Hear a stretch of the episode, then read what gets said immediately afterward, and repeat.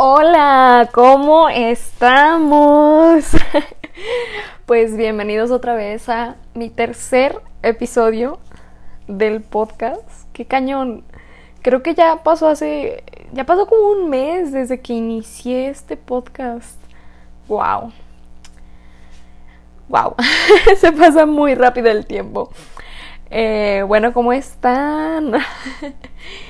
Eh, esta vez no va a haber invitado. Y esta vez no estoy en el closet. La vez pasada obviamente no estábamos en el closet, estábamos sentados en mi cuarto. Porque pues no cabemos en el closet, estamos, está, pues está chiquito. Y esta vez no voy a estar en el closet. Porque hoy, hoy les voy a hablar de un tema que da miedo. Ah. pues básicamente porque es octubre, ya casi es Halloween, como que el mood está para hablar de eso. Y últimamente he estado hablando mucho de como, eh, como de cosas de fantasmas. Entonces pues les voy a hablar. Básicamente les voy a contar ayer unas historias y ya al final les voy a leer algunos escritos que yo tengo que que pues los escribí. Ah. bueno, no sé si sabían, yo antes vivía en otra casa, que más bien era la casa de mi abuela, pero nosotros vivimos ahí. Pero esta casa era pues muy vieja, estaba viejita. Entonces, eh, pues pasaban cosas muy, muy extrañas ahí, la verdad. Eh, básicamente era un piso en el que estaban como todas las cosas o sea, estaba la cocina, los cuartos, eh, el comedor, la sala, la biblioteca, todo estaba en un piso. Y arriba había dos cuartos. Uno era el cuarto de lavado y el otro era como un cuarto como para invitada, pero nadie lo usaba. Pero en ese cuarto había muchísimos muebles viejos. Y cabe aclarar que la mayoría de los muebles que había en ese cuarto eran los de eran los muebles de mi bisabuela, en la cual mi bisabuela se murió ahí, para que quede claro. Para que quede súper claro. También había un armario que va a ser importante para estas historias. Bueno, básicamente mi casa, la mayoría de las personas que la conocieron, la verdad les daba muchísimo miedo entrar. Eh, se, se, sentía como un ambiente bien pesado y la casa en sí era muy oscura y muy fría. Entonces, pues la verdad sí se sentía súper pesado. Yo desde chiquita que iba ahí, porque antes no vivía ahí, pero empecé a vivir ahí como a los 10. Pero antes que no vivía ahí, iba y visitaba claramente a mi abuela y le decía, ¿qué onda, abuela? Y desde chiquita me daba muchísimo miedo, yo no podía dormir sola. Pero en sí me encantaba la casa. O sea, estaba muy padre, pero me daba mucho miedo. Y siempre veía como muchas cosas y cosas así. Pero obviamente lo justificas como, ay, sí, estoy loca, tengo mucha imaginación. bueno, yo lo justificaba así. Pero mucha gente decía que veían, veían muchas cosas, que veían señores, que en el espejo se le aparecían cosas. Entonces, las cosas que a mí me pasaron más fuertes fue cuando ya viví ahí. Cuando empecé a vivir ahí, la verdad, yo tenía muchísimas pesadillas muchísimas pesadillas. Eh, siempre oía cosas, pero porque la casa era como de madera, bueno, no de madera, tenía mucha madera.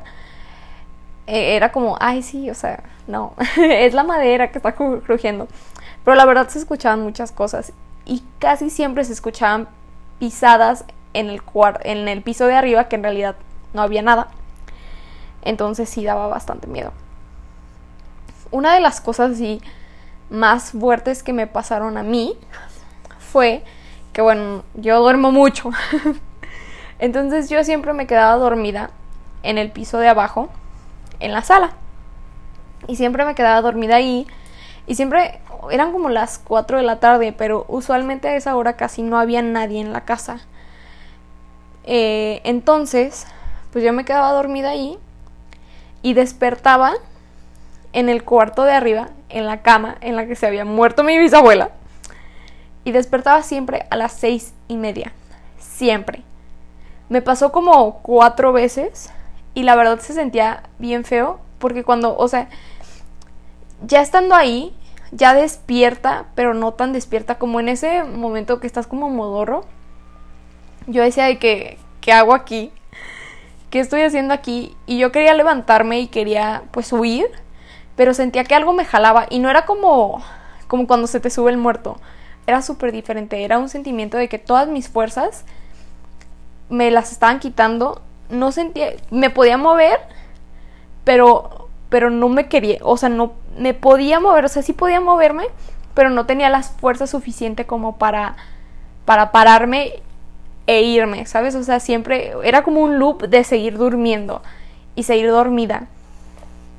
Entonces, sí, eso me daba muchísimo miedo, porque aparte el cuarto de arriba, no saben el miedo que le teníamos todos. O sea, si de por sí toda la casa era de miedo, el cuarto de arriba, en ese en el que yo despertaba, era el peor. Porque a veces era de que los perros dormían arriba. Entonces a veces era de que, ah, no, ya vénganse a dormir. Y, se iban y se metían al cuarto y no salían y se quedaban ahí. Y se quedaban de que... Y luego ibas a buscarlos y estaban de que mirando fijamente al armario. O sea, eran cosas feas. Todo el mundo que iba a mi casa sentía feo, pero cuando subían decían de que no, no, no, yo no voy a subir. Porque se sentía tan horrible, o sea, todo se sentía bien feo, horrible allá arriba. Entonces, sí, para que vean qué miedo era despertar en el cuarto de arriba. Otra cosa que también me pasó y pues sí me asusté bastante. Nunca había visto nada como bien, bien, ¿saben? Siempre era como sombras, y es bien fácil justificarlo de que, ay, sí, se me metió algo, algo al ojo o algo así, ¿no? Pero una vez sí vi algo y siento que ha sido como el peor que me ha pasado. Eh, yo era de noche y bueno, de mi cuarto a la cocina era como era muchísimo que caminar porque eran dos extremos, literal. O sea, mi cuarto estaba de un lado y la cocina estaba del otro. Entonces, yo iba caminando muy felizmente hacia la cocina, no sé por qué, y la cocina tenía una ventana que daba hacia el patio, más bien como hacia la cochera. Entonces una de esas yo iba así caminando bien bonito, así de, ay, qué chulo esta cosa. Y de la nada volteo y veo una niña. Pero o sea, ustedes pensarán, ahí era tu reflejo en la ventana, pero no, no, no. Estoy segura que era una niña, porque era una niña que tenía un vestido verde, tenía el pelo lacio, como una media cola, pero una media cola alta, y nada más se me estaba quedando viendo. Y en ese momento, así yo sentí que así me ponía fría, fría, que estaba sudando frío casi, casi. Y la volteé a ver y, y me quedé petrificada, o sea, no podía hablar, no podía moverme y nada más la veía y yo decía que esto sí es verdad, esto sí es real. Hasta que dije, bueno, o sea, ya es mucho tiempo como para andar así alucinando.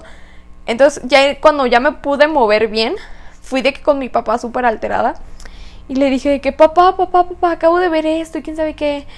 Y mi papá, pues obviamente súper asustado, fue a ver, agarró su bat fue a ver, porque dijo de que no, pues si hay alguien, pues todo mal. Entonces fue a ver y no había nada. No había nada. Porque yo dije, bueno, y una niña se metió, a lo mejor hay alguien más, ¿no? Pero no, al parecer no había nadie ni en el patio, ni nada, no había nadie. Y bueno, ahí me asusté bastante. También otra cosa que pasaba mucho era que en la biblioteca se sentía como como otro lugar de la casa, no se sentía como junto la casa, no sé cómo describirlo. Eh, que en realidad cuando entrabas ya no te sentías dentro de la casa, era como un ambiente súper diferente. Era como en el cuarto de arriba, pero no, no daba tanto miedo, o sea, simplemente se sentía como no presente. Entonces, ahí, pues en la biblioteca, había un escritorio una tele y un sofá. Entonces yo estaba ahí, yo estaba viendo la tele, ya era noche, siempre pasaban cosas en la noche. Excepto esas veces que en la tarde despertaba a las seis y media en el cuarto de arriba y sentía que me moría. Pero bueno, esa vez era, estaba en la noche. Y esto pasó varias veces. Eh, y yo estaba sola, creo, o no estoy muy segura. Y empecé a sentir como todo temblaba muchísimo. Y dije, madre, pues un temblor. Y se sentía así de que súper fuerte. Y luego se calmaba. Entonces fui a investigar, obviamente, en internet si, si había temblado. Y no, no había temblado, no se sentía nada. Y yo recuerdo que se sentía súper presente. Que se sentía que todo se movía. Y se sentía bien raro. Entonces sí, mi casa estaba embrujada. La verdad pasaron muchísimas más otras, o sea, otras cosas, pero eran como cosas muy sencillas de que oías que alguien hablaba, oías, muchas veces oías cadenas y no solamente yo las escuchaba, o sea, mi abuela, mi hermano, creo que mi papá también, decía mucho que se escuchaban cadenas y que se escuchaban cadenas y, y era bien raro, ¿no? Porque pues a lo mejor tú te puedes imaginar un sonido, pero que muchas personas también lo escuchan, eso ya, eso ya da miedo. Da miedo. Bueno, también qué otras cosas pasaban. Ah, bueno, lo del armario, que es importante. Ya ven que mi perro se le quedaba viendo el armario. Ese armario antes estaba en la casa que ahorita estamos, antes estaba en el cuarto de Darío y mío. Y siempre mi papá decía que veía que un niño corría y se salía de ese armario. Y la verdad yo nunca lo vi, pero mi papá siempre decía que, veía un niño, que veía un niño. Y pues justamente le tocó al armario vivir dentro donde estaban los otros muebles. Aparte, ese cuarto, o sea, estaba lleno de humedad, o sea, la casa era muy vieja. Pero ese cuarto, o sea, se veía más acabado que todas las demás, que todo el resto de la casa, porque neta se veía muy, muy mal. Aparte de que nada más era un montón de muebles nada más ahí abandonados, también, o sea, se veía de que la humedad, eh, no, no sé cómo decirlo, o sea, las paredes tenían como una tela. Ah, bueno, la tela estaba como toda hecha caca. Entonces, o sea, el armario, el armario estaba ahí y pues justamente ese armario se lo regalamos a alguien y ellos dicen que ven a un niño. Entonces, gracias al cielo, el armario se fue con el niño. Perdonen a quien se lo regalamos, pero sí, o sea, desde ese entonces ya no vemos nada. Y de hecho, desde que nos mudamos otra vez, eh, yo ya no he sentido nada. La verdad se siente súper diferente el ambiente como en la otra casa. Porque, ay no, de verdad, es que cada día sentías miedo. O sea, sentías muchísimo miedo. Y la verdad, yo era de las que, ay no, no existen los fantasmas. Pero después de vivir ahí, ¿cuánto tiempo viví? Viví como seis años ahí, o cinco, no estoy muy segura. Eh, después de vivir ahí mucho tiempo, es como, no, sí, sí existen, o a lo mejor es una proyección mía o a lo mejor la casa las vibras estaban súper mal, pero la verdad sí se siente, se siente cuando, cuando ahí no, no hay paz, no hay paz. Pero bueno, sí, la verdad estaba bien asustada en la casa. Hay otras historias, sí, la verdad, cada persona de mi familia tiene diferentes historias de cosas que le pasaron ahí en esa casa. Pero eso será para otro día. Ahorita ya les voy a empezar a, a leer mis dos escritos. El primero es más como de suspenso. Eh, se llama Mancha.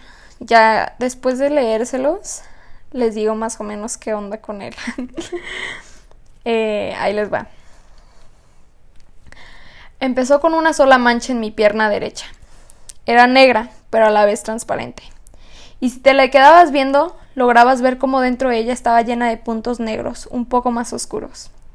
Daba la impresión a la humedad que entra a veces a las casas. Decidí meterme a bañar. Ese día había ido a caminar por el bosque, después del trabajo de la mañana. Tal vez me había ensuciado. Qué raro. Usualmente trato de no dejar ningún rasgo de mi, existencia en el bosque, pero los años me han hecho descuidado. Me tallé fuertemente en la mancha, pero no se iba. Me hice la idea de que tal vez me había picado algo y con el tiempo se me quitaría. De todas formas, en este trabajo no es como si tengamos seguro médico. Pasaron los días y la mancha crecía más y más. Ya no solo estaba en mi pierna, tenía puntos por todo mi cuerpo. Traté de no asustarme, pero era difícil cuando todo tu cuerpo parecía, que se estuviera pudriendo. Pero los efectos de la mancha no terminaron en un solo susto. Por las noches ya no soñaba, solo sentía oscuridad. Empezaba a temblar. Mi cuerpo se sacudía tan bruscamente que cuando llegaban a darme el paquete de la semana, mis manos ya no la podían cargar con tanta facilidad. El trabajo cada día me pesaba más y más. Antes no sentía remordimiento, me sentía bien con lo que hacía, pero ahora solo me sentía vacío. Cuando la mancha llegó a mi cara, mis caminatas por el bosque ya no me llenaban. Iba en busca de algo que no podía encontrar, y muy dentro de mí sabía que nunca lo encontraría. Los días y las noches se volvieron iguales. Ya nada era oscuro, ya nada tenía luz. Todo era neutral, pálido, sin vida. Todo mi cuerpo estaba cubierto por la mancha. Ya no podía verme, pero la sentía. Lo sabía porque la calidez que mi cuerpo daba ya no estaba. El aroma de mi piel, aunque me bañara, era el mismo que tanto reconocía. Muerte. Cada día sentía como algo empezaba a llenarme, desde mis pies hasta mi cabeza. Me llenaba de vacío, de frío, de confusión. Era como si la mancha se hubiera comido todos mis adentros y solo quedara la base de afuera. Ese último día me desperté, recibí el paquete, la coloqué en el horno de hasta el fondo y lo encendí. Los gritos empezaron como de costumbre, y mientras su vida se le escapaba, me di cuenta y entendí. Fui a mi caminata por el bosque, sabiendo que era la última, sin lleno de emociones ni sentimientos, incluso sin pensamientos. Me acosté bajo el árbol donde esparcía las cenizas. Todo acabó. Así es como el alma muere. Y ya. La verdad, este escrito me encanta. no, o sea, no sé cómo describirlo. Sí tenía muy en mente eh, que quería escribir como, como acerca de cómo el alma se va muriendo y cómo vas perdiendo, o sea, cómo te vas muriendo aunque, aunque sigas vivo, ¿no? Entonces a mí me gustó mucho como la representación de la mancha, que al principio es algo como súper, como de fantasía, como fantástico, como irreal, pero al final se vuelve como algo como, no sé cómo describirlo, como poético, que en realidad pues no estaba la mancha, sino más bien era cómo se sentía que, que tu alma se va como muriendo, ¿no? Como las pequeñas partes de tu alma se van muriendo. Algo que me gusta mucho es cuando digo que él ya no se puede ver, porque pues con alma que eres, nada más eres una base, o sea, nada más estás ahí. Entonces, no sé, a mí me gustó mucho, me gustó mucho cómo quedó, cómo lo voy desarrollando como poco a poco de medio fantasioso a esta es la realidad. Y pues la verdad, creo que lo que me costó fue como... Sabía que, que quería que hiciera como un trabajo feo. Un trabajo pues no tan padre. Pero no sabía cuál. Pero siento que como el hecho de que esté en el bosque y que esté solo y que no debe de como dejar mucho sus huellas y que aparte, o sea, a las muchachas las queme. Me, o sea, no sé, obviamente no me gusta, claramente, pero siento que le dio un buen toque a que pues con este trabajo su alma pues se está, se está muriendo. También otra parte que mientras yo lo escribía me, o sea, me, me llenaba como de emoción era que cuando digo que está recibiendo el paquete, nunca digo que, o sea, sí es como el paquete, pero siempre digo la. O sea, como para dar la clave de que no es un simple paquete, es una niña, es una mujer, porque es la, siempre es como la. Entonces sí, la verdad a mí me gustó mucho. Está muy padre. Yo creo que está muy padre lo que escribí. Eh, el siguiente se llama El Cuarto y este es básicamente inspirado a lo que me pasaba en mi otra casa. Obviamente aquí está como súper más exagerado, pero pero tiene como los pequeños elementos de lo que sí pasaba dentro de la casa. Obviamente no todo es real, pero me gustó cómo quedó. Se llama El Cuarto. Tenía 10 años cuando llegó a ese hogar. Su familia se había mudado ahí para cuidar de la casa, ya que mientras más pasaban los años, la casa se volvía más vieja y sin vida. A la niña se le hacía maravillosa, con un patio enorme, cuartos que se sentían que no se acababan y una biblioteca. Esa era la parte que más le emocionaba, le encantaba leer. Toda la vida se centraba en un solo piso. En el segundo piso solo estaba el cuarto de lavado y el cuarto de la ama de casa pasada. Nadie habitaba ahí en el presente. Era raro. Aunque fuera de día, la casa no se llenaba de luz, y de noche se sentía como si toda la vida se lo hubiera abandonado. La niña empezó a tener pesadillas, ver sombras y escuchar pisadas en el piso de arriba. No le dio gran importancia a este hecho. Ella sabía que tenía una imaginación bastante grande. Conforme pasó el tiempo, se dio cuenta que las pesadillas eran en el cuarto de arriba, el que estaba abandonado. Así que decidió explorar. Subiendo las escaleras sintió que el ambiente se sentía más frío, y al estar a punto de llegar al cuarto, algo la detuvo. Miedo. Logró ver que ese cuarto no era como los demás de la casa. Se sentía, se sentía sofocado. Estaba repleto de humedad y lleno de muebles de madera podrida. Asustada, quiso correr, pero se detuvo. En realidad no había razón alguna para hacerlo, solo el sentimiento que no debería de estar ahí. Así que entró. Observó el espejo que había. Estaba roto y lleno de rayones. Parecía como si alguien no se quisiera ver en él. Observó la cama, llena de lo que parecían acuchilladas, y vio el armario. Estaba, este estaba intacto. Lo único que parecía estar en buen estado en la habitación. Trató de abrirlo, pero estaba cerrado. Decidió que era hora de volver, pero al momento de quererse irse, de quererse irse, sintió que algo la jaló, unas manos, pequeñas. Se sentían tan suaves que pensó que eran las de una niña, pero al momento de voltear a ver quién era la que no la dejaba volver, todo se volvió oscuro. La encontraron horas después. La niña se sentía fría y se la notaba más flaca. Duró dos días dormida. Cuando despertó, no recordaba nada de lo que había pasado. Los años pasaron y la niña ya tenía 15 años. Se la pasaba en la, en la biblioteca leyendo o en el patio, trepada entre los árboles. Eso sí, nunca se le veía arriba. Ella a veces se preguntaba por qué no podía subir las escaleras, pero cuando trataba, un miedo tan intenso la apoderaba que se mareaba. De todas formas, no había razón alguna para que ella subiera. Todo seguía igual.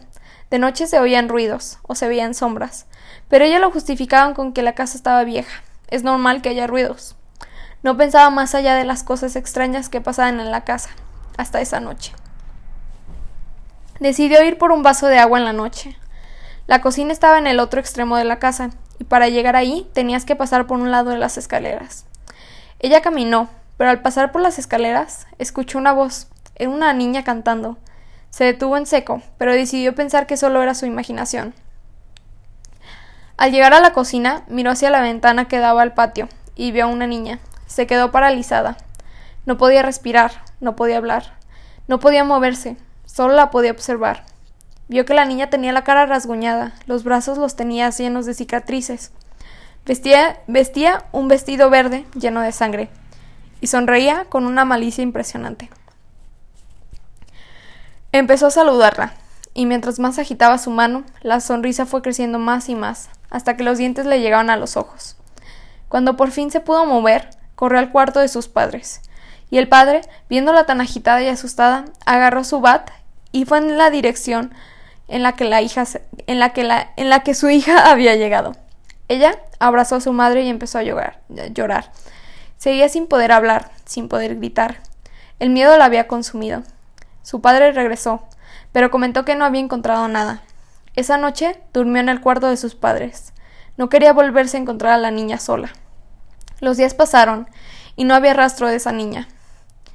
Diez días después, para ser exactos, se quedó dormida en la biblioteca, en la tarde. Su sueño se llenó de las mismas pesadillas del cuarto de arriba, pero esta vez se sentían diferentes se sentían reales. Ella se sentía presente en el cuarto. Abrió los ojos y todavía medio dormida se dio cuenta que estaba en el cuarto. Asustada, quiso levantar, levantarse, pero el sueño no la dejaba. Pareciera que algo estaba chupando todas sus fuerzas. Se sentía débil, no podía luchar. Una fuerza mayor le ganó y cuando despertó ya estaba oscuro. Corrió a su cuarto y se dio cuenta que eran las ocho y media de la noche. Diez días pasaron y le volvió a suceder lo mismo, y diez días después, de esa vez, volvió a pasar, siempre llegando a su cuarto a las ocho y media. Un año pasó, y este suceso seguía ocurriendo cada diez días. Se le veía cansada, flaca y llena de tristeza. Cada vez que despertaba en el cuarto de arriba, se sentía más y más acabada. Sus padres no comprendían qué era lo que le pasaba y ella no les podía describir lo que sucedía. ¿Cómo le explicas a tus papás que un cuarto te está quitando la vida? Llegó el 15 de diciembre. Ella, como de costumbre, se quedó dormida en la biblioteca y se sintió en el cuarto de arriba. Esta vez era diferente. Ella lo sentía. Se oía un tic-tac, tic-tac. El cuarto estaba completamente diferente. Todos los muebles se veían tan hermosos como aquel armario. Ella se sentía que flotaba, cuando entró una niña, de aproximadamente cuatro años.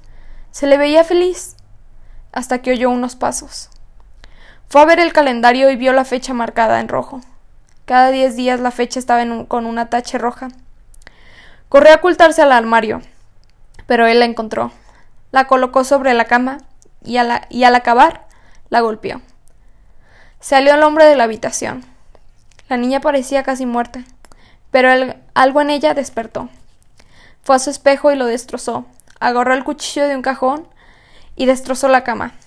Entró a su armario y nunca más volvió a salir. El reloj dejó de hacer su sonido habitual, así que la muchacha lo volteó a ver. Eran las ocho y media de la noche.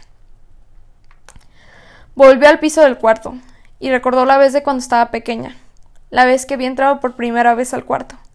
Pero principalmente recordó la cara de la niña, que se veía tan desesperada que se tuvo que lastimar sola.